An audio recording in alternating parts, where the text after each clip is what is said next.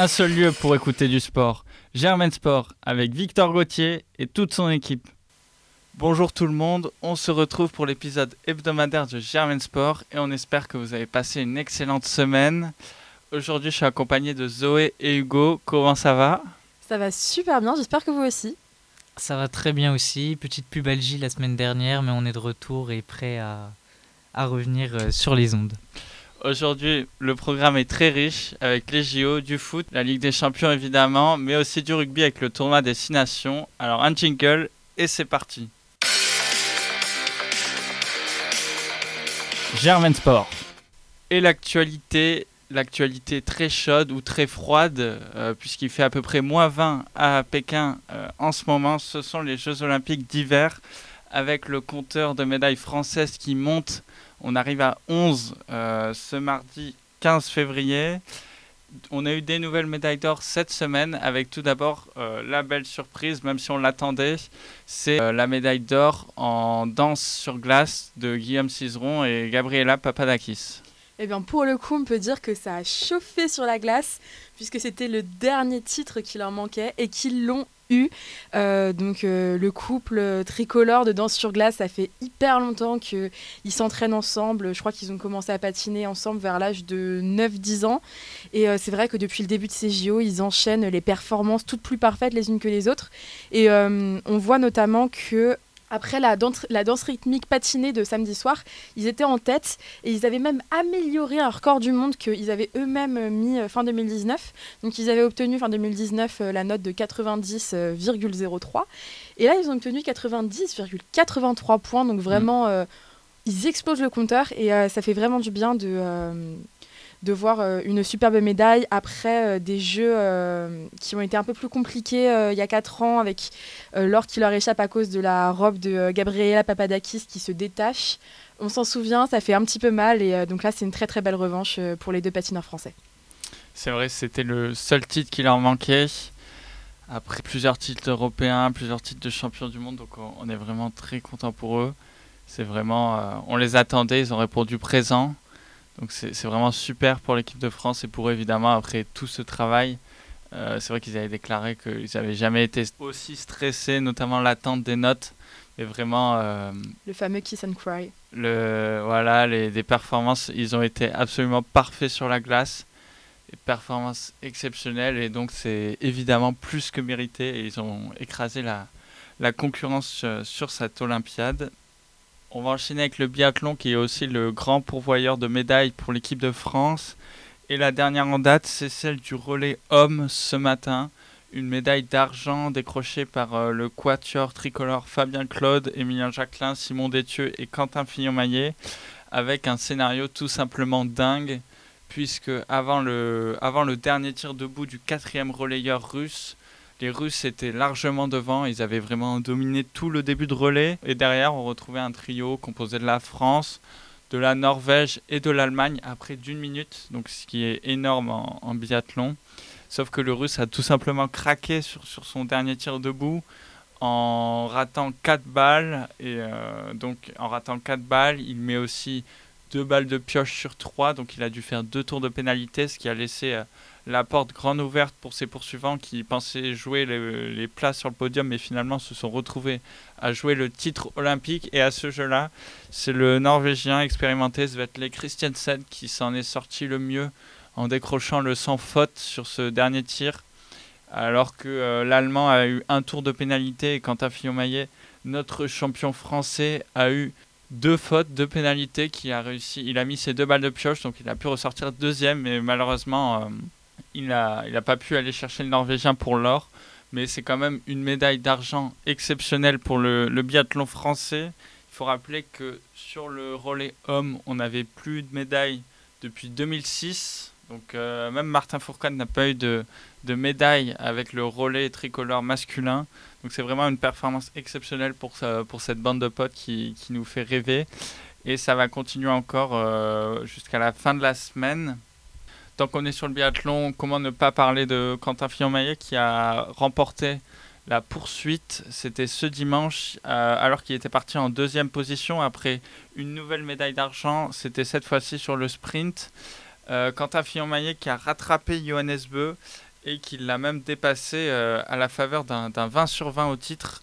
Et quant à Fillon Maillet qui banalise l'exceptionnel sur un pas qui, qui était balayé par des bourrasques de vent, Johannes Beu a par exemple fait 7 fautes et aucune faute pour le français qui devance finalement le, grand frère de Johannes Beu, Tarier Beu, qui réalise lui aussi une Olympiade exceptionnelle avec déjà 4 médailles, et le russe Latipov, euh, une médaille de bronze, comme euh, malheureusement celle euh, du relais homme, alors qu'il pouvait espérer mieux.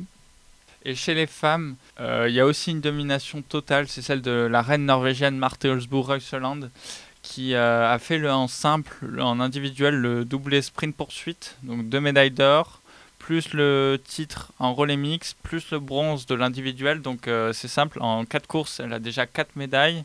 Et il va rester euh, demain, demain le, relais femmes, euh, donc où les Norvégiennes seront évidemment favorites, tout comme les Françaises.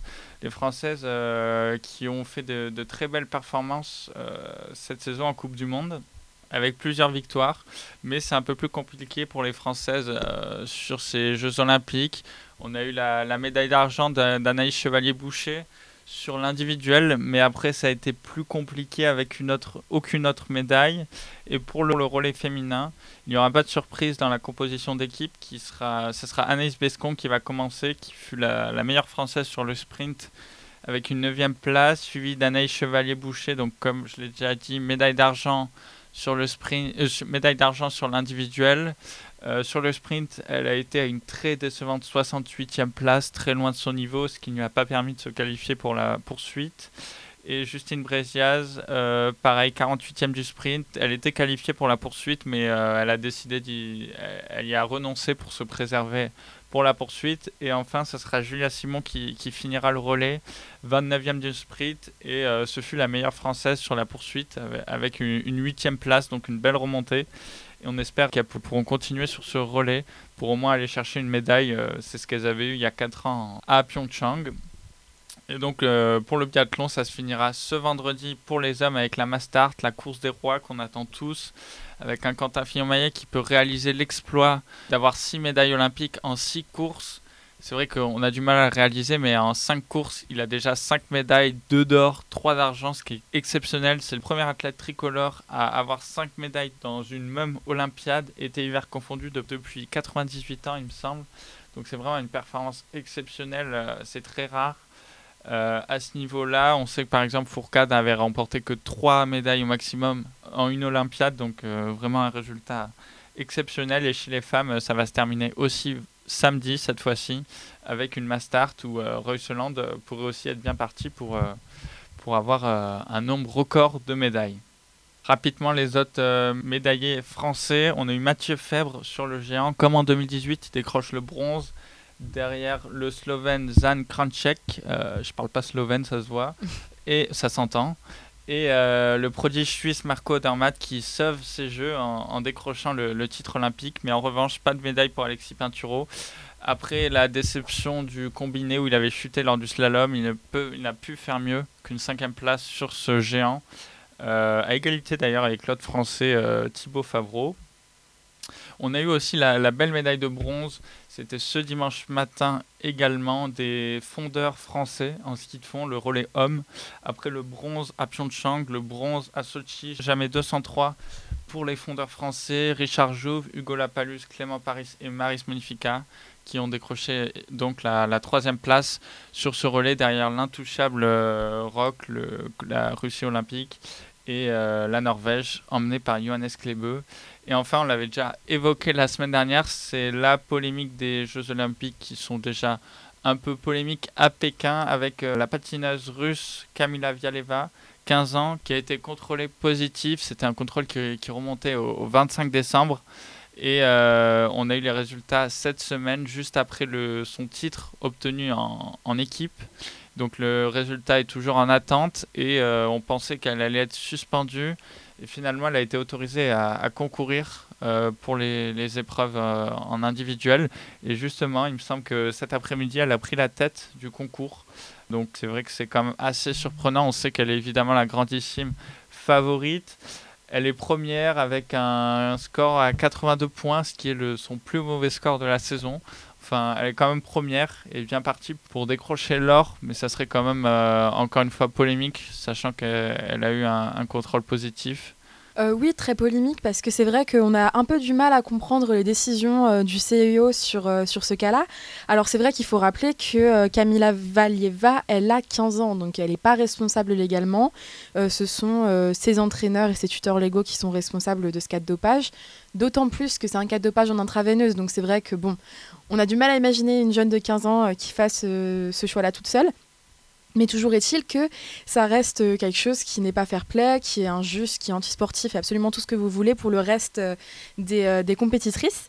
Et du coup, c'est vrai que la question pouvait se poser pour le patinage en équipe, puisque quand même les autres ont fait leur taf également. Elle aurait pu être radiée, mais les autres gardaient leur médaille. C'était quelque chose qui s'était posé comme question. Mais par contre, c'est vrai que moi j'ai énormément de mal à comprendre pourquoi est-ce qu'on la laisse concourir en individuel.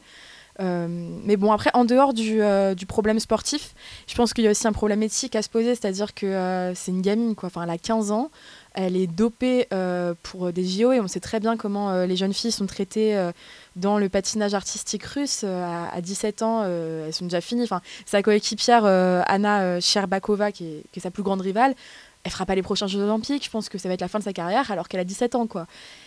Et c'est vrai que ça nous pose euh, des, questions par rapport à ça. Jusqu'où est-ce qu'on doit aller pour euh, laisser euh, de, de, très très jeunes filles concourir si c'est pour aller dans ces conditions-là? Et puis en dehors de ça, si on extrapole un peu le problème, on laisse une jeune fille qui est dopée et c'est avéré concourir, mais alors par contre des jeunes filles ou jeunes femmes qui ont naturellement un taux de testostérone euh, trop élevé ou alors euh, des euh, jeunes athlètes trans, on ne les autorise pas à, concourir. Donc c'est vrai qu'en dehors de la question sportive, il y a toute une question éthique derrière ce scandale et ça va être intéressant à suivre dans les prochains mois. Mm. Je suis d'accord. Et pour réagir, je pense c'est le, tribunal arbitral du sport, du coup, qui a, qui a levé la, suspension pour qu'elle pour qu'elle puisse participer, estimant qu'ils n'avaient pas encore toutes les preuves ou toutes les informations et euh, c'est vrai que tu parlais de la possible disqualification du coup de l'équipe russe en championnat par équipe. On sait que par exemple en athlétisme, quand il y avait un relayeur sur un relais qui était euh, contrôlé positif plus tard, c'était toute l'équipe qui perdait la médaille.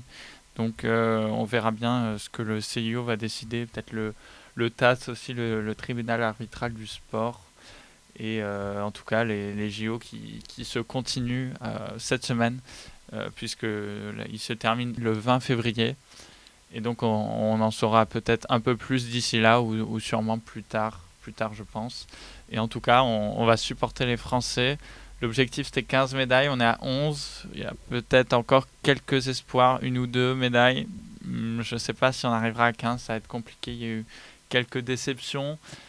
On va bien voir. Bah, C'est-à-dire qu'on a quand même euh, perdu euh, des médailles du côté du ski de boss. Ça passe toujours pas, euh, notamment Perrine Lafont. Donc voilà, c'est vrai que dans les Jeux Olympiques d'hiver en France, on a le ski de boss qui nous rapporte beaucoup de médailles et puis ensuite c'est beaucoup de biathlon.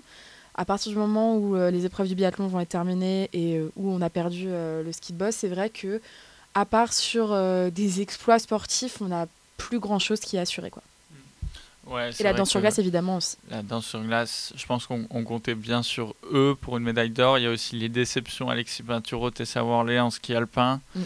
Euh, donc bon, c'est un peu compliqué. Après, euh, c'est difficile. On, sait euh, tous les efforts que ça demande. Il faut être bon le jour J.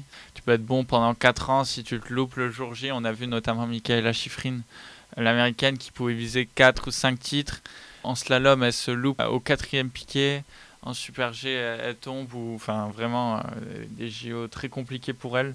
Donc c'est vraiment toute la difficulté des, des, Jeux Olympiques et tout ce qui fait le, prestige d'un titre olympique. Quand on voit que, quand un Fillon Maillot a 5 médailles en 5 courses, on ne peut euh, qu'être très fier en tant que Français, en espérant évidemment qu'il décroche la sixième.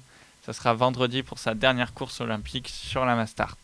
Je vous propose de passer au foot maintenant. Et tout d'abord, un petit mot de Ligue des Champions avant de passer sur les championnats. Un petit mot de Ligue des Champions parce que le, PSG affronte ce soir le Real Madrid au Parc des Princes. Et oui, c'est le grand retour de la Ligue des Champions qui s'ouvre avec euh, le match tant attendu, l'affiche de ces huitièmes de finale, ce PSG Real Madrid dont on parle euh, depuis des mois, dont, euh, pour lequel le PSG se prépare finalement euh, depuis des mois. PSG est-il capable de se frotter au grand Real Madrid? Un Real Madrid peut-être un peu, un peu affaibli. On avait un doute sur Benzema, il sera bien présent ce soir. Dans quel état physique, on verra. Mais ce sera sans, sans aucun doute une très belle confrontation ce soir. Ouais, c'est vrai qu'on a quelques doutes encore sur le PSG. On sait que individuellement il n'y a pas de problème. Collectivement, c'est plus compliqué. On verra la, compo parisienne n'est pas encore sortie. Ce que nous réserve Pochettino, Neymar ou pas Neymar. On sait qu'il a pu jouer depuis beaucoup, euh, depuis plusieurs mois, depuis sa blessure à la cheville. Il avait repris l'entraînement collectif la semaine dernière. Euh, les autres points d'interrogation, qui au milieu avec Verratti Gay euh, On ne sait pas encore trop, je crois que Wijnaldum est encore blessé. Évidemment, en attaque Mbappé Messi, pourquoi pas Di Maria s'il n'y a pas Neymar. En défense, on n'a pas trop de doutes. Ramos, forfait pour jouer face à son ancien, club. Donc on aura Marquinhos, Kimpembe dans l'axe, Nuno Mendes sûrement avec Ashraf Hakimi sur les côtés. Et l'interrogation, je pense, c'est encore au niveau des gardiens.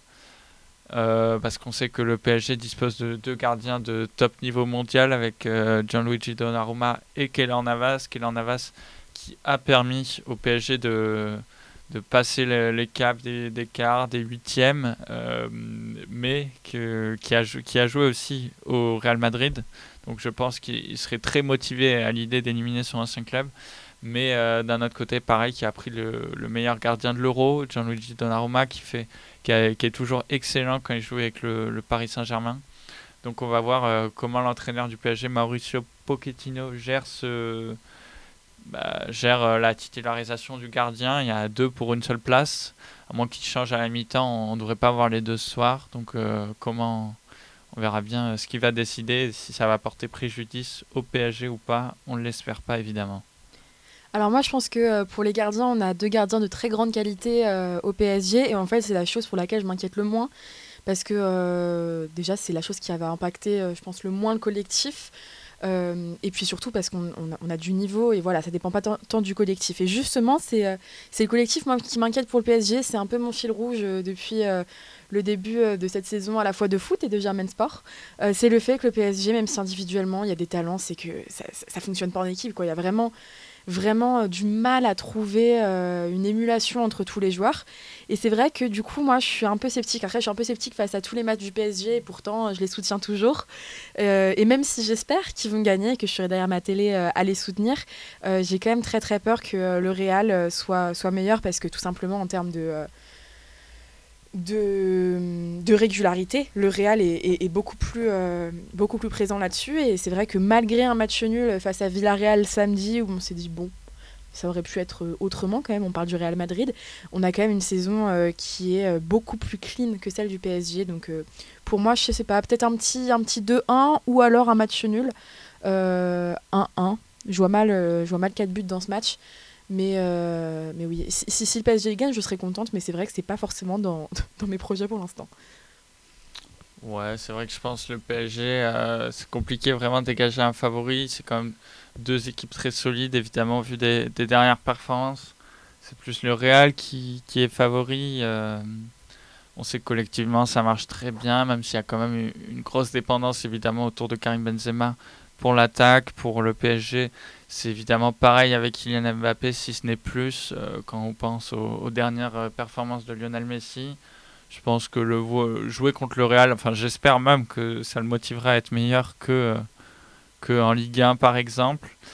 Et donc ouais, c'est difficile de donner un pronostic, mais je j'imagine pas le PSG perdre à domicile. On sait qu'il n'y a plus la règle du but à l'extérieur, mais quand même je vois plus un 2-1 pour Paris. Euh, je sais qu'Ilias m'en avait parlé aussi, on lui fait un petit coucou. Euh, il m'avait dit 2-1 pour Paris. Je pense que ça ferait du bien, Elias, que le PSG gagne. En ce moment, c'est... Ilias est tendu par le PSG. bah, j'espère, j'espère qu'ils vont le faire. Euh, pourquoi pas 2-1 ou 1-0 si le match est un peu plus fermé, avec un petit but d'Mbappé à la fin. Ça serait sympa. bon, Mbappé toujours entre Real et toujours entre Paris et le Real, mais bon, c'est un débat qu'on aura le temps de, trancher plus tard quand on aura un peu plus d'infos sur le sujet. Hugo, euh, c'est quoi ton prono? Ah, Moi, je suis, un, je suis un peu comme Zoé. Je leur souhaite euh, sincèrement de gagner ce match ce soir. depuis que je suis dans cette émission, je, je, ne cesse d'émettre mes doutes sur cette équipe, mais je leur souhaite sincèrement de, de, se qualifier. Pour le match de ce soir, effectivement, vu que c'est un match à domicile, j'ai du mal à, à, les voir perdre quand même. mais je, j'ai du mal à les voir gagner aussi, donc euh, je vois plus un. Nul, ah ouais, ouais, je les vois plus un... sur un 2 partout, moi, ce soir. J'imagine, enfin, 4 buts, c'est vrai que ça me paraît un peu beaucoup aussi d'un autre côté, mais euh, un partout, euh, ça me paraît peu, donc 2 partout plutôt. Ouais, c'est vrai que c'est quand même. on parle. à Paris, c'est une le, grosse attaque au PSG. Et, et, au Real, ce sera. Ils arriveront à, à répondre aussi en face, donc je vois vraiment bien de partout pour ce mm. soir. Je pense que c'est quand même des équipes avec des défenses solides, tant au niveau des gardiens que des. On verra bien. De toute façon, 4 buts, c'est pas non plus impossible quand on voit le, potentiel offensif des deux équipes. si euh, un coup de génie de Messi, un coup de génie Mbappé, pareil euh, Benzema, Vinicius, on peut euh, rapidement arriver. On sait que sur coup de pied arrêté, Marquinhos marque très souvent en Ligue des Champions. Pareil côté Real. Donc on, verra bien. Et puis de toute manière, avec euh, deux équipes de ce niveau-là, on attend quand même euh, d'avoir euh, une certaine intelligence de jeu et quelque chose qui se développe un petit peu bien et pas un match 100% fermé qui nous fait arriver sur un 0-0 ou quoi que ce soit. C'est vrai que bon, de, la part d'équipes comme ça, on attend quand même un certain niveau de jeu. Hmm. Ce soir aussi, on pourra avoir un match entre le Sporting Portugal et Manchester City. C'est un autre huitième de finale aller. Et demain, c'est Salzbourg qui accueillera le Bayern Munich. Et aussi, on aura un choc, euh, un match qui, qui me plaît bien entre l'Inter Milan et Liverpool. Très beau choc. Très beau choc. Donc, on, on, a hâte de voir ça. On va revenir rapidement aussi sur les, sur les autres championnats. On va commencer par la Ligue 1. La Ligue 1, Paris qui est toujours en tête, évidemment. Euh, on ne regarde même plus les, les points d'avance. Paris qui a difficilement battu Rennes. Euh, donc euh, je ne sais pas si ça va rassurer nos supporters parisiens. Avec un but au bout du, bout du, temps, du, au bout du temps additionnel de Kylian Mbappé. Et derrière, Marseille qui est toujours, toujours deuxième grâce à, à leur victoire sur le, le, terrain de Metz. Grâce à Milik qui, qui enchaîne les bonnes performances aussi. Mmh, faut le souligner, Marseille 2-1. Nice qui perd une place à cause de sa défaite sur le terrain de Lyon 2-0. Un beau match quand même. Lyon qui, qui est très irrégulier en ce moment. Mais euh, en tout cas, une victoire face à un très solide candidat euh, au podium. Donc, euh, c'est une victoire qui vaut double. Et puis, ce qui va nous intéresser aussi, ça va être la lutte pour le maintien en bas de classement.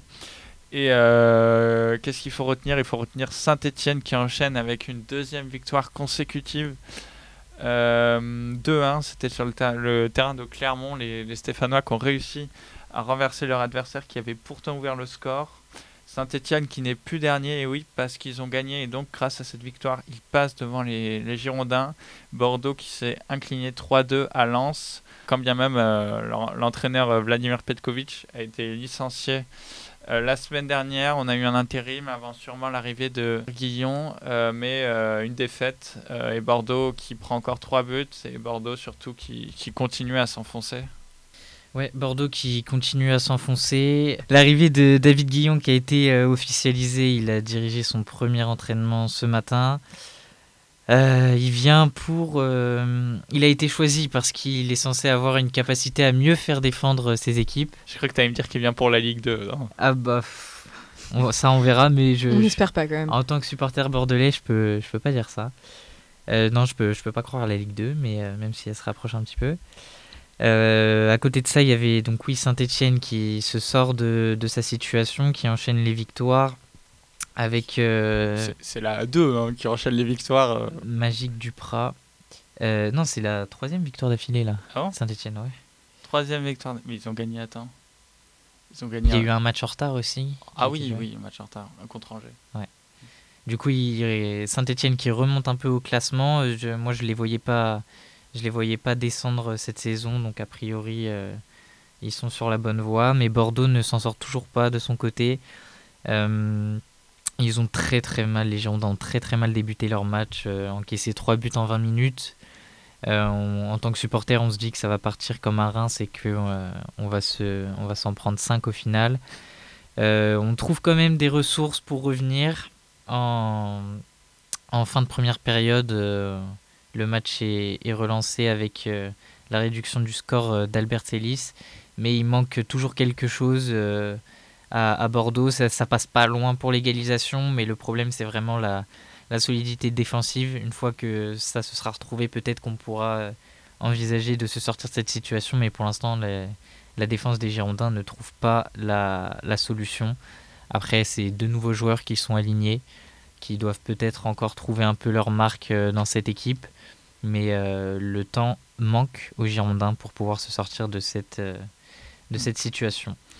C'est vrai, Bordeaux, du coup, dernier au classement, 20 points. Le classement est quand même ultra serré pour, euh, pour le maintien, puisque euh, Bordeaux, de Bordeaux, 20 points à 3, qui est 16e, euh, il n'y a qu'un point d'écart tout simplement. Donc on a 5 équipes en 1 point, donc tout est encore jouable. Clermont qui est pas très loin non plus. Qui est pas... Clermont, oui, seulement à 24 points aussi, donc 15e. Je pense Enfin, je pense Saint-Etienne, s'ils arrivent à maintenir euh, cette dynamique et à prendre quelques points, euh, ils peuvent euh, rapidement se donner un peu plus d'air. Mm. Bordeaux, de toute façon, Bordeaux, la solution est simple. Il faut déjà prendre autant de buts et surtout essayer de, de, gagner des matchs pour pouvoir remonter. mais bon, dans leur malheur, on voit que Metz, euh, Troyes, Lorient euh, n'ont pas, euh, ne sont pas beaucoup mieux. Non, ils sont pas beaucoup mieux. C'est Metz qui perd, qui perd chez, à domicile contre Marseille, Clermont, Clermont aussi, parce que Clermont, j'ai voulu souligner parce qu'ils perdent contre un concurrent direct, contre Saint-Etienne, donc c'est une défaite qui fait mal. Puis Troyes qui prend 5-1 contre Brest quand même. Troyes qui est vraiment, vraiment pas en, en bonne posture. Et puis Lorient qui fait match nul à Monaco. Bon, ça, c'est un résultat un peu plus, euh, un peu plus positif, mais sans, euh, sans, sans plus. Hmm. Bah, oui, oui c'est quand même. Pour, euh, pour Lorient, ramener un point de Monaco, c'est niveau comptable, c'est vraiment très bien. Pour Monaco, c'est pas terrible. Hmm, Le match était très ennuyant, 1-0-0. Mais, mais, Monaco, qui, est, qui est un peu irrégulier, mais qui reste dans la course à l'Europe qui un peu comme Nice, un, peu, comme, Rennes aussi. un peu comme euh, toutes les équipes de, haut tableau, à part peut-être Marseille qui est deuxième, mais encore, euh, c'est pas non plus euh, assuré. On va traverser la, la Manche maintenant, parler de Première Ligue un peu, Zoé? Alors oui, la Première Ligue, il bah, n'y a rien de très très nouveau euh, pour les trois gros euh, en Première Ligue. C'est vrai qu'on a toujours euh, Manchester City qui se maintient devant, suivi de Liverpool et Chelsea. On finit par avoir l'habitude, c'était assez serré en début de saison et maintenant ça commence quand même à se niveler pour ces trois-là qui sont plus ou moins séparés de 7, 8, 9 points chacun. Et on voit que West Ham arrive à conserver sa quatrième place pour l'instant. À voir si peut-être que Manchester United peut les faire descendre. Moi, je trouve que United, ça va mieux. Je sais que c'est pas forcément euh, ton avis, Victor. Bah, ça va mieux. Euh, le problème, c'est que ça, ça, ne gagne toujours pas. Encore une fois, comme contre Burnley, comme contre en coupe, ils sont éliminés par une euh, D4, il me semble. Alors qu'ils mènent 1-0. Là, pareil, ils mènent 1-0. Contre Burnley, ils se sont fait rattraper. Contre Southampton, ils mènent 1-0. Ils se font rattraper. Ronaldo, qui est sur 5 matchs sans marquer, c'est la pire série depuis, depuis des lustres. Euh, donc euh, c'est compliqué pour Manchester United. Oui, non, c'est sûr que c'est compliqué et que euh, c'est quand même assez décevant dans cette équipe-là. Mais après, quand on compare avec une période un peu plus tôt dans la saison, ils flirtaient quand même avec la dixième place assez souvent. Et le fait qu'ils arrivent à remonter, moi, je trouve que, que c'est pas mal. Oui, oui, je pense. Après, on a des équipes derrière qui ont des matchs en retard. Je pense à Arsenal, notamment, qui a un point de retard, mais deux matchs en moins. Donc, Arsenal, c'est vraiment pas mal en ce moment. Et euh, je pense qu'ils ont les moyens de repasser devant Manchester au moins.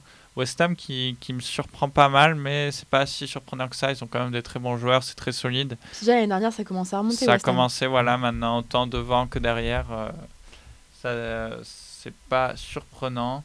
Et euh, ce qui est intéressant aussi, ça va être la, la lutte pour le maintien également en première ligue. c'est très serré en bas de tableau. On a Burnley qui est un peu décroché. Euh, mais qui a euh, des matchs en retard. 3 euh, points de retard sur Norwich 18e pour 3 matchs en retard. Donc, donc il y a toujours la possibilité, mais c'est vrai que c'est très resserré. même Newcastle, qui a fait un très gros recrutement, qui a un peu d'avance, mais tout n'est pas encore joué. Pareil, Everton. Everton qui a quand même une, une équipe très, très enfin c'est une équipe très forte Everton, notamment Richarlison, Calvert-Lewin, enfin c'est vraiment très très fort. Mais le début de saison complètement raté avec Rafa Benitez. Et là, l'arrivée de Lampard, une première, une, sa première victoire de la saison, c'était contre Leeds 3-0. Et euh, ouais, comme tu l'as dit, Manchester City qui continue son chemin en tête euh, après euh, en avoir mis 4 à Norwich, notamment un hat-trick pour Sterling, pied droit, pied gauche, tête. Donc la totale. Et tu voulais peut-être nous parler de, de, ton club Tottenham aussi, Zoé? Euh, Tottenham, oui. Bah, écoutez, c'est compliqué d'être fan de Tottenham en ce moment. C'est vrai que euh, ça allait mieux depuis que Conte est arrivé. Moi, euh, j'ai repris espoir. Je me suis dit, c'est bon. On a eu quelques matchs nuls qui étaient un peu décevants, mais on avait quand même des victoires et on avait l'impression que ça allait mieux. Mais Docteur Tottenham est revenu et c'est vrai qu'à partir du moment où Chelsea, qui pourtant n'allait pas très bien, est passé par chez nous, ça allait mieux. Ils nous ont mis 2-0, je crois, de Chelsea, si je me trompe pas. Et puis depuis, on a perdu contre Southampton et contre Wolverhampton. J'ai toujours du mal à prononcer ce nom. Et c'est vrai que, bon, quand même. Euh, je vais pas dire que c'est un peu la honte parce qu'il faut pas. Euh, comparer les équipes comme ça entre elles, mais c'est quand même des équipes de bas de tableau et le fait que. Euh, enfin, de bas de tableau, je dis ça, mais Wolverhampton nous est passé devant. Donc ça commence à devenir assez compliqué pour Tottenham et on voit que euh, même Conte euh, n'arrive pas à remédier à ce qui se passe dans cette équipe. C'est-à-dire que c'est la première fois depuis quasiment une dizaine d'années, je sais plus exactement combien de temps, qu'il n'a pas perdu trois matchs d'affilée en championnat et pourtant bah, maintenant il vient d'y arriver avec Tottenham. Donc c'est vrai qu'on bat des records, mais pas forcément dans les dans les bonnes choses. Donc euh, j'ai qu'une chose à espérer, c'est qu'on se reprenne et on a quand même des matchs de retard. Donc, euh, Encore faut-il les gagner. Hein. Ouais, c'est ça, il faut, les gagner. C'est bien, bien, beau de regarder les matchs, de voir oh, deux matchs en retard, euh, ils vont passer devant. De toute façon, on, a, on, a, on, a, un derby avec, avec Arsenal qu'il faut qu'on joue encore. et puis, à un moment donné, moi, j'étais à fond sur la quatrième place. Bon, là, je pense que ça commence à être vachement irréalisable. On espère au moins septième comme l'année dernière, mais euh, enfin pas moins quoi. Moins de septième pour Tottenham, c'est compliqué. Mm. Mm. Surtout, il faudrait pas se retrouver encore une fois en, Conférence League, euh, c'est pour faire sortir en, phase de poule. Non, c'était compliqué la Conférence League parce qu'on a quand même euh, eu une défaite sur Taviver. Donc bon.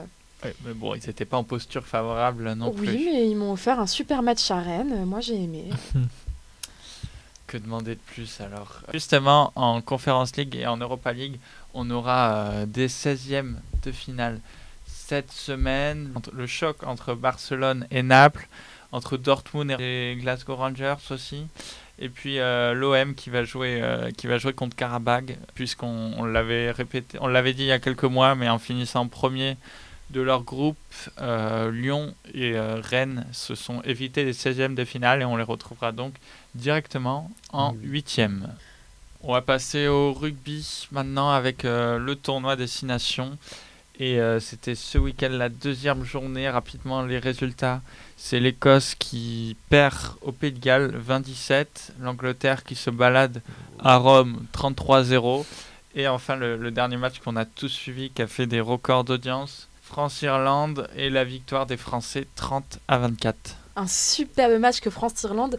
Moi, je suis arrivée à Germainsport en disant j'aimerais bien me mettre au rugby. J'ai une famille qui fait du rugby, mais j'ai jamais forcément regardé. Et je m'y suis mise avec le tour en destination. Et j'ai vraiment adoré ce France-Irlande.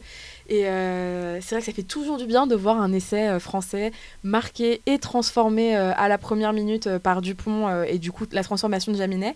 Et c'est vrai que c'est particulièrement intéressant de voir ce 15 de France qui évolue contre une équipe qui est vraiment différente de celle d'Italie. Enfin, quand même, euh, l'Irlande, il y a un plus gros niveau. On avait une défense qui était vraiment très présente et qui a, donné du fil à retordre au 15 de France. Mais on est resté solide. Euh, et, je suis très contente de voir qu'on a eu au final cette victoire 30 euh, à 24 avec une fin de match qui était absolument haletante. et c'est vrai qu'on avait sur le groupe Messenger de Germain Sport quelques petits trucs à redire sur l'arbitrage. Est-ce que tu veux en parler ou pas, Victor? Non, bon, après, je pense qu'on n'est pas forcément hyper objectif non plus, mais euh, bon, voilà, on le sait dans le tournoi, dès qu'on va rencontrer des, des équipes euh, anglo-saxonnes, ça va être peut-être un peu compliqué. Après, je sais pas si tu faisais référence à en particulier une situation sur ce match. Euh, moi, c'est vrai que ce qui m'avait le plus euh, choqué, c'est pas forcément le mot, mais interpellé, ça a été le refus de l'essai de Jaminet, qui se comprend, mais qui bon a mis a pris beaucoup de temps pour, pour mm. pas grand chose finalement. Et puis au final, un arbitrage qui n'est pas forcément dans notre sens, mais ça se comprend et on est toujours un peu biaisé de toute manière. Oui, bon après, tant que ça ne joue pas sur le résultat, c'est vraiment le plus important là. En tout cas, une victoire méritée, je pense l'équipe de France qui avait pris le large euh, dès la, dès la mi-temps, 19-7. Euh, mm. Donc une mi-temps euh, maîtrisée. Après, il y a eu on les laisse revenir en marquant deux essais en 5 minutes, un peu de naïveté en, en, défense. Et puis après, quand il a fallu être solide, en tout cas les Français ont répondu. Il y a eu l'essai de Cyril Bay et après une pénalité de part et d'autre pour euh, porter le, match à, 30-24. Donc au classement, la France évidemment première, c'est la seule équipe avec deux succès, donc euh, la seule équipe à pouvoir encore espérer réaliser le Grand Chelem.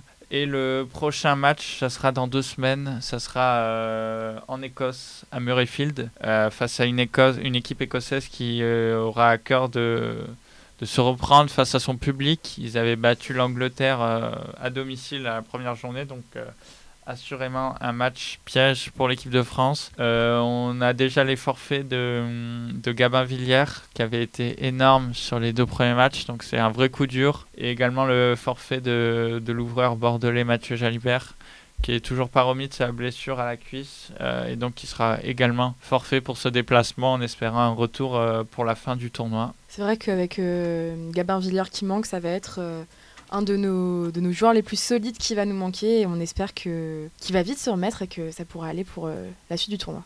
On enchaîne donc avec le dernier sujet qu'on va aborder dans cette émission et c'est la F1 parce que même hors saison, il se passe des choses en Formule 1 avec notamment les nouvelles livrées qui ont été dévoilées par les équipes Aston Martin, McLaren, AlphaTauri et même Williams. C'était pas forcément prévu, mais on a une petite livrée surprise qui est tombée et c'est vrai que ça fait plaisir non seulement de voir euh, l'aspect esthétique que vont avoir euh, les voitures qu'on va regarder euh, faire des tours et des tours pendant plusieurs mois sur les circuits, mais ça fait également plaisir de voir les différences qu'on peut déjà voir sur les voitures. Alors c'est vrai que c'est la tradition, hein, on fait un peu de l'intox pendant la hors-saison en Formule 1, on dévoile pas tout, on fait attention de bien camoufler les parties les plus sensibles des, des voitures, mais on peut déjà remarquer des différences qui sont hyper intéressantes au niveau des side pods, donc ces pièces qui vont être pour couvrir le moteur sur, sur les, flancs des Formule 1 et au niveau de l'aileron. Parce que l'aileron, notamment, c'est une des pièces qui change le plus euh, cette année, puisqu'il y a moins d'appui aérodynamique, puisqu'on apporte de l'effet de sol, qui est un autre euh, moyen d'avoir de l'appui aérodynamique. Pour que les voitures euh, se suivent plus, justement. C'est exactement ça. L'objectif de cette nouvelle réglementation, pour un peu resserrer le, niveau des voitures sur le plateau. Ouais, c'est ça le but en gros, c'est juste que on n'ait pas un appui qui soit trop fort avec euh, de l'air sale, mais qu'on ait un appui qui soit généré autrement, notamment par l'effet de sol, qui en gros est un peu comme euh, c'est un peu comme une ventouse qui va euh, permettre à la voiture de plus rester sur le sol. Donc enfin, bref, on est content de voir ces nouvelles avancées technologiques. On est aussi content de voir Aston Martin et Williams qui font rouler leur voiture. Et ta livrée préférée alors? On a très peu. On a vu euh, classique, blanc, bleu. La McLaren qui innove un peu plus, toujours le orange, mais un bleu plus clair, plus turquoise euh, par rapport au bleu foncé. La Aston Martin très jolie à mon goût avec ce, ce vert, euh, ce vert, je saurais même pas le qualifier. Vert pomme, quasiment. Vert pomme, ouais. C'est vrai que la voiture qui ressemble quand même à celle de l'année dernière et je suis un peu inquiet pour les Grands Prix où ça rendait finalement pas terrible sur les images de Grands Prix, on verra bien. Et la As pour l'instant on a juste vu les couleurs, rien ne change. Je pense que c'est pas encore la vraie voiture. La Williams aussi qui est, pas mal. Euh. Très sympa la Williams. Moi, ma préférée, c'est euh, l'Aston Martin parce que j'étais un peu déçue euh, de voir du rose à la place du vert iconique de Aston Martin Racing dans toutes les autres catégories de, euh, de, sport auto. Donc là, je suis contente de voir ce vert qui fait son, son grand départ en Formule 1 finalement. Mais j'aime aussi beaucoup, beaucoup la Williams. Euh, je sais que depuis deux ans, c'est une voiture qui se fait un peu bâcher sur les livrets. Mais moi, je la trouve très sympa. Elle est euh, toute bleue avec des petits chevrons. Ouais, des petits chevrons rouges et bleus plus clairs. Je trouve que tu as un petit côté années 90, un peu rétro. En plus, elle, est, elle a pas de fini mat, elle a un fini brillant. Je trouve ça très sympa personnellement. Après, peut-être que ça clashera avec l'Alpine euh, sur les circuits, on verra. Ah, peut-être qu'ils vont amener un peu de rose sur l'Alpine justement avec BWT. Ouais, c'est euh, en discussion, ça, ça risque d'arriver. Pour finir sur la Formule 1, on a eu hier euh, un meeting entre les équipes, donc notamment Red Bull et Mercedes et la FIA. Euh, évidemment, ça n'est un secret pour personne, c'est un meeting qui était pour parler majoritairement du cas Abu Dhabi et de la grosse grosse controverse. D'autant plus que maintenant on sait que Hamilton est de retour sur les réseaux sociaux et sera de retour sur les circuits. Donc voilà, ça c'est des résultats qu'on attend euh, au moment des tests de pré-saison à Bahreïn, juste avant le début de la saison, une semaine avant. Euh, mais en attendant euh, les tests, enfin en attendant les résultats sur, euh, sur le rapport Abu Dhabi, on a déjà des nouveautés qui sortent de cette réunion d'hier, notamment sur les, la tenue des courses sprint. Elles seront bien maintenues. 3. Ouais, à Imola, en Autriche et au Brésil. Et le système de points va changer. On va avoir 8 pilotes qui auront des points au lieu de 3 l'année dernière.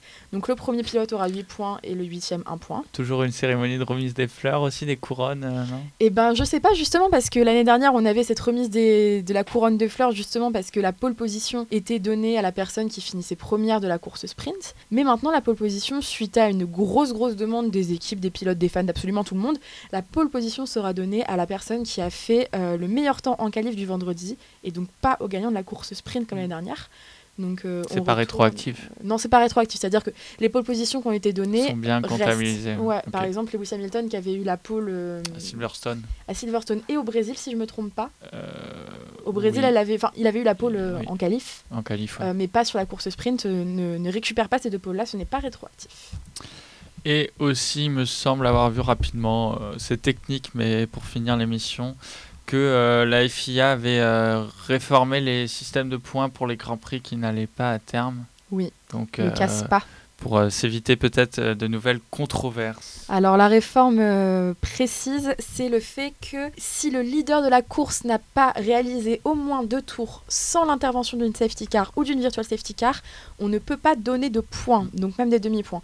Donc euh, clairement dans le cas de Spa, il n'y aurait pas pu avoir de, de- de points. Mm. Et aussi en fonction, je crois qu'il y a eu des, des échelles en fonction si on fait moins de 25% des tours, entre c- Mm. 25 et 75, entre...